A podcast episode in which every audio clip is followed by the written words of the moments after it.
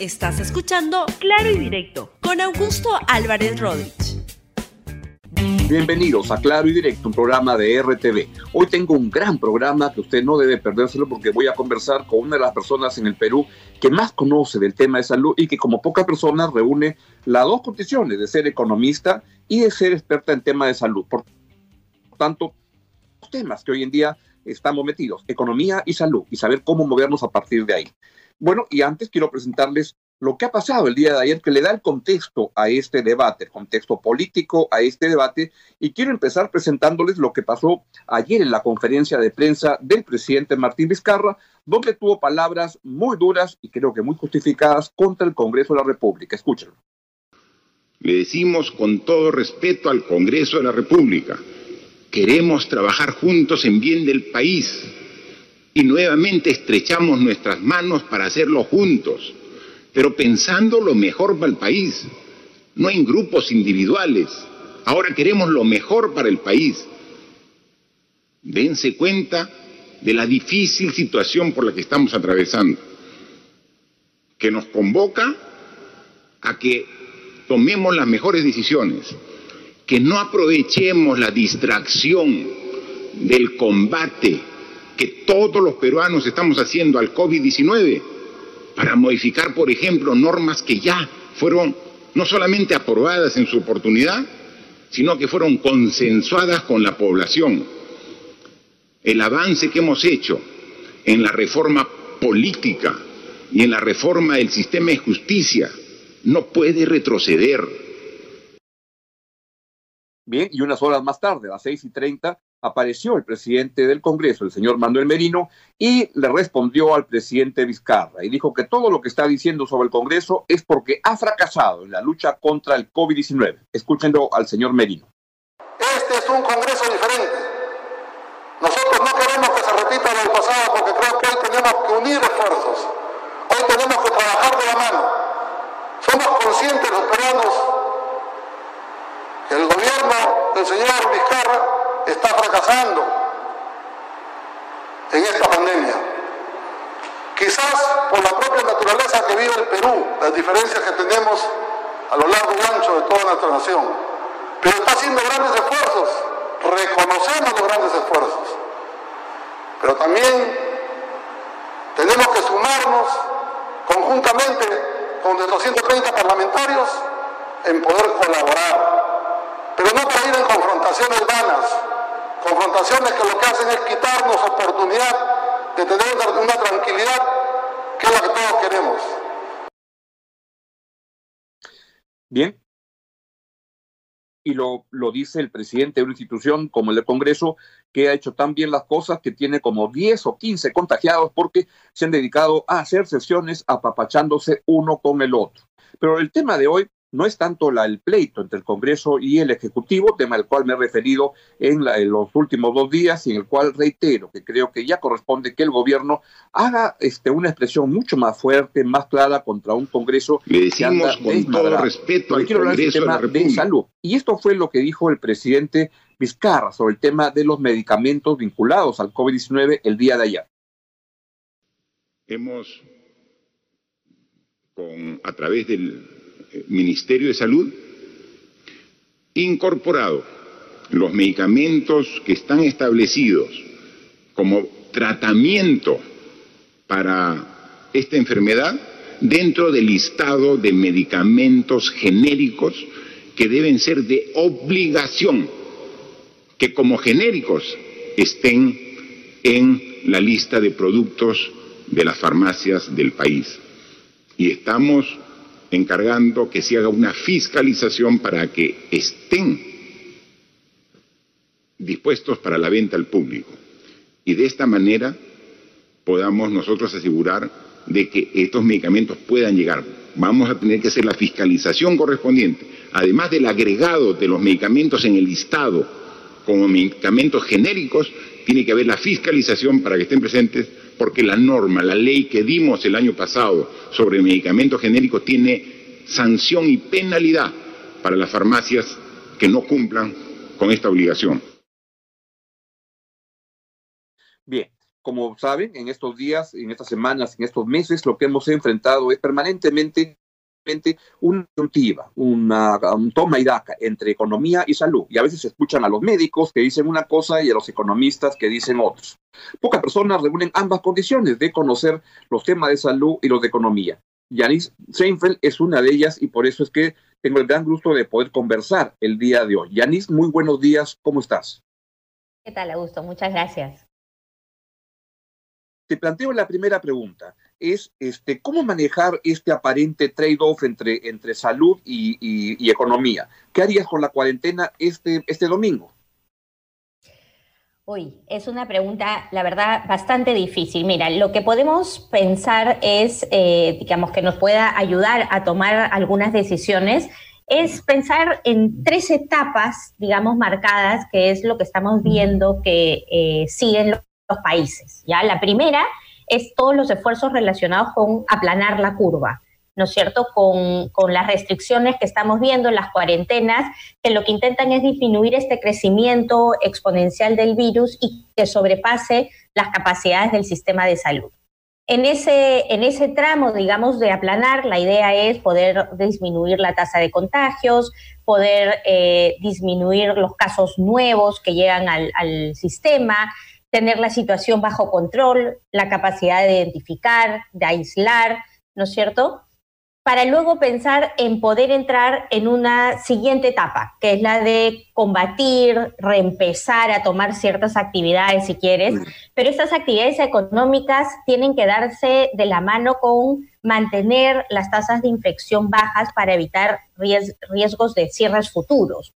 ¿No? Acá están, digamos, eh, países como China, Alemania, eh, Dinamarca, Austria, que ya han logrado contener la primera parte, manejar, digamos, esta parte de manera adecuada, aplanando, expandiendo la capacidad del sistema, y ahora están en esa segunda etapa de pensar en cómo eh, empezar a reabrir. La tercera etapa es ya mirar al futuro y eso va a venir con una eh, con la vacuna, con el tratamiento, etcétera. Entonces, eh, yo entiendo que es muy importante tener válvulas de escape eh, para poder ir saliendo y teniendo dinamismo en la economía, pero sinceramente creo que estamos todavía en una etapa donde no hemos logrado controlar la situación, disminuir los casos nuevos, disminuir el número de fallecidos, tener la capacidad lo suficientemente ampliada para atender casos, ¿no es cierto? No solamente es un tema de UCI, no solamente es el tema de ventiladores, estamos viendo que el oxígeno está faltando, estamos viendo que hay eh, cambios en el modelo eh, de atención que son importantes, ¿no es cierto? Ya no todos los, en realidad lo que se está tratando ahora es de atender en un primer nivel de atención para que con los tratamientos que están siendo utilizados en otras partes del mundo que todavía, digamos, falta suficiente información y evidencia, pero se están utilizando, evitar que los pacientes lleguen a estar en un estado de hospitalización, ¿no? Ahora, dentro de las fases que has mencionado, ¿dónde estamos en el Perú? ¿Cómo saber cuándo se ha llegado a esta meseta famosa que es la que nos cambiaría todo? Bueno, para empezar, eh, tenemos que estar disminuyendo la tasa de contagios, tenemos que estar disminuyendo la tasa de fallecidos, ¿no es cierto? Hay, eh, hay, hay mucha controversia en temas de pruebas rápidas eh, versus temas de pruebas moleculares. Efectivamente, los países usan más las pruebas moleculares para poder identificar cuando la persona está contagiada y así poder aislar y evitar más contagios pero claramente lo que estamos nosotros viendo es una situación de eh, desborde en muchas regiones, de casos eh, nuevos que llegan a hospitales, de número de fallecidos que están aumentando día a día. Entonces, claramente no hemos llegado a esa fase que nos permita eh, con cierta tranquilidad y ciertos protocolos poder retomar actividades normalmente, ¿no? O en esta nueva normalidad. primera pregunta. ¿no? Claro, entonces tú dirías que este, este domingo 24 la cuarentena se va a ir modificando, pero no va a ser un gran cambio. Yo, no debería ser. Yo, creería que, es como tú dices. Yo creo que eh, probablemente van a, se va a soltar un poco, por ejemplo, eh, en temas este, de, empresas, ya se han establecido algunos protocolos para que algunas empresas retomen, especialmente el delivery, otras industrias que están como más contenidas, minería, pesca, eh, agromoderna, etcétera. Eh, y probablemente se suelte un poco a nivel de las personas, de repente salir a hacer deporte, de repente pasear en algún momento con los chicos, ¿no es cierto? Este, ciertas em, digamos, válvulas de escape, pero no, no creería que eh, se va a abrir todo, todo para, para, esta nueva normalidad. El Colegio Médico ya salió también a decir que eh, sería prudente expandir la, la, cuarentena y creo que tenemos el riesgo de un cierre muy rápido si abrimos sin eh, el suficiente cuidado, ¿no? Y ahí sí creo que es necesario cierta perspectiva para poder adelantarnos, digamos, a los, a los problemas que ya sabemos que vamos a tener. El transporte es uno de esos, ¿no? Como lo ha sido los mercados, que ya sabíamos que esa era una fuente de contagios importante. Entonces sí toca eh, no solamente tener respuestas rápidas eh, en el papel, sino implementarlas para que cuando podamos retomar estas actividades eh, sea de manera mucho más protegida, ¿no? ¿Cómo evalúas en general el trabajo del gobierno en cuanto a la parte de, de, salud en estos dos, tres meses? Mira, yo siento que eh, el trabajo que se está haciendo es arduo. Felicito realmente eh, la articulación que se está haciendo en el sector salud, el trabajo del ministro, el trabajo de la doctora Massetti, el trabajo de todos los integrantes del, del comando de operaciones. Eh, creo que está siendo muy bueno en el sentido de por lo menos tener una red articulada eh, que es lo que por mucho tiempo, digamos, este, hemos estado reclamando. Pero claro, las situaciones son muy adversas y pensemos que partimos de una situación bastante eh, dramática, digamos, el COVID nos agarra, eh, desnuda, digamos, todos nuestros problemas sanitarios, ¿no? Yo creo que las respuestas en general han sido rápidas, con una comunicación política buena, pero el diablo está en los detalles, ¿no? En la implementación. Un ejemplo, eh, la, medida que se dio el 14 de abril de Te Cuido Perú, ¿no? Que es un programa que realiza pruebas de diagnóstico, de aislamiento, eh, que llega la comida a las casas. Es un problema, es un programa muy bueno, ¿no? El tema es este, cómo se ha venido implementando, si se ha venido implementando. El tema de la app eh, Perú en tus manos, que es una excelente iniciativa, eh, es lo que están usando muchos de los países desarrollados, en Corea, en China, en Singapur, etcétera. Pero ¿de dónde se alimenta esa app y cómo se le da sostenibilidad? Entonces sí creo que hay un tema de, implementación al cual eh, hay que prestarle mucha atención porque eso es lo que nos va a permitir realmente estar mejor preparados, ¿no? Eh, y el tema final, ah, sigue, sigue, por favor.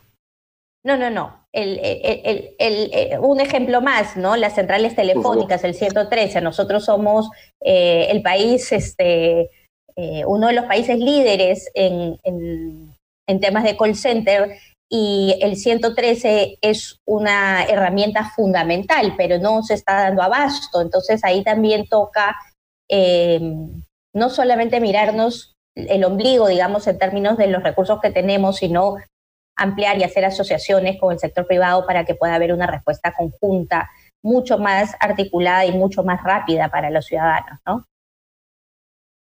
Y el tema en estos días, que es el tema final que quería tocar contigo, es el problema de la, de la falta de, de medicamentos genéricos en las farmacias y la disparada en precios. ¿Cuál es tu entendimiento del, del problema? Mira, eh, es un momento muy difícil y es un momento muy especulativo, digamos. Todo el mundo está especulando eh, a todo nivel, ¿no? Yo creo que acá hay un tema clave y es que eh, el Estado es el gran asegurador de la población en estos momentos. Tenemos dos grandes aseguradoras, ¿no? El Seguro Integral de Salud, que hasta el año pasado, hasta el 2019, tenía 17 millones de afiliados pero salió el DU017 que declaraba que cualquier persona que no tuviera un seguro de salud pasaba a estar afiliado al Seguro Integral de Salud. O sea, estamos hablando que más o menos el CIS tiene 21, 22 millones de peruanos asegurados. y el salud tiene más o menos 11 millones más. ¿No es cierto? Entonces, entre estas dos grandes aseguradoras tenemos 33 millones de peruanos asegurados. Entonces, el, gran proveedor, digamos, el gran, eh, eh, el, gran el, Estado es el, gran encargado, ¿no es cierto?, de que las personas tengan sus medicamentos, ¿sí? Eh, entonces, en ese sentido, creo que hay que mirar las experiencias que sí están funcionando en el país para poder replicarlas. El tema de abastecimiento de medicamentos es un tema que tiene muchísimo tiempo como un problema estructural muy serio. ¿no? Uno de los problemas es que no tenemos información para estimar la demanda. Otro de los problemas, en realidad, es que eh, el operador, digamos, del Estado no mide el, el nivel de servicio que le está entregando al ciudadano, no mide que el ciudadano tenga el medicamento que le han recetado, ¿no es cierto? Mide el nivel de abastecimiento en el eh, establecimiento de salud. Entonces, muchas veces puede ser que el medicamento está en el establecimiento, pero está en un almacén. Y, el, y el, ciudadano que necesita su medicamento no lo recibe. Y en ese sentido, salud, por ejemplo, está muchísimo más avanzado que el MINSE y los gobiernos regionales. salud tiene un operador logístico que le permite articular la información de la prestación que le receta el médico con que recibe el paciente. Entonces ahí ya tú tienes información de cuál es tu demanda real y cuáles son los problemas que pueden estar sucediendo en la cadena que hace que el paciente no reciba para que con una adecuada gestión las puedas resolver. Entonces, eh, creo que es importante ahí la asociación público-privado que permite eh, que el paciente reciba su medicamento, ¿no? Incluso en salud tienen un par de programas que en este caso, digamos, de la pandemia están siendo fundamentales. Uno es el de Padomi, que el medicamento le llega a la casa al adulto mayor y el otro es farmacia vecina, que el medicamento le llega a una farmacia cercana a donde vive el paciente para que lo pueda recoger. Entonces, no hay razón para que a estas alturas del partido sigamos teniendo tantos problemas de abastecimiento en el sector público, ¿no? Es una cosa de, como te digo ya, mirar, está, es, es loco volver a hacer lo mismo y sentir que tienes respuestas después de tantos años de no tener eh, mejoras, ¿no? Entonces hay que mirar alternativas eh, y estos sistemas, digamos, de soporte a la prestación son, son sumamente importantes. ¿Qué pasa ahora en las farmacias específicamente? Eso. Eh, bueno, por lo que entiendo, el, el, problema que estás planteando estaría más en la cancha del Estado, más que en los laboratorios o en las farmacias.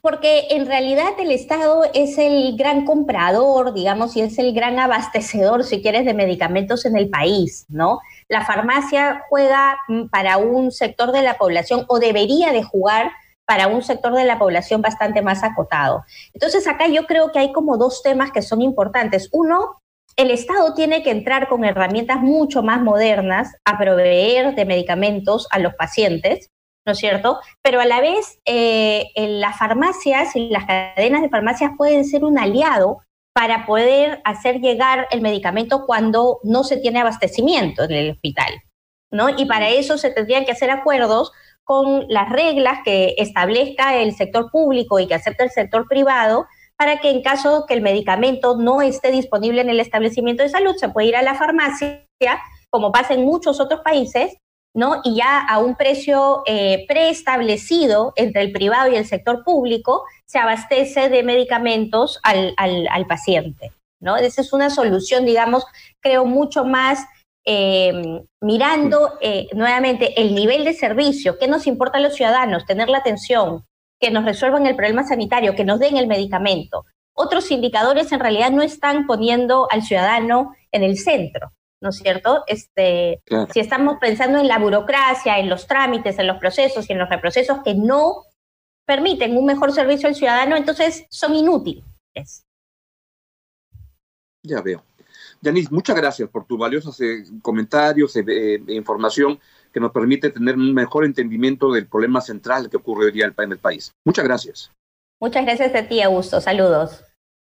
Saludos. Yanice Seinfeld, quien es presidenta de Videnza, que es una, una entidad una empresa que, produce políticas públicas con, este, con especial concentración en salud, pero en muchos otros campos. Y Janice Seinfeld preside Videnza y es una de las personas que tiene esa combinación, que en ese momento es hoy día tan potente, que es conocer de economía, porque es economista y es una economista especializada en temas de salud pública y nos ha ayudado a entender mucho mejor este grave problema sobre el cual surgen en estos días muchas explicaciones alambicadas y propuestas un poco descabelladas. Bien, ha sido todo el día de hoy aquí en RTV, en, en Claro Directo. Perdonen, y y entonces, este, ¿me pueden repetir lo que me estaban diciendo desde, la, desde el canal para poderlo comunicar?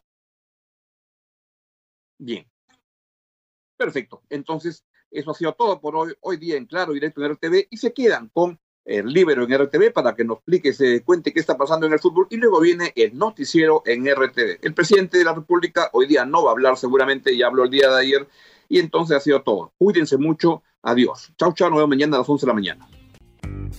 Gracias por escuchar Claro y Directo con Augusto Álvarez Rodríguez. Suscríbete para que disfrutes más contenidos.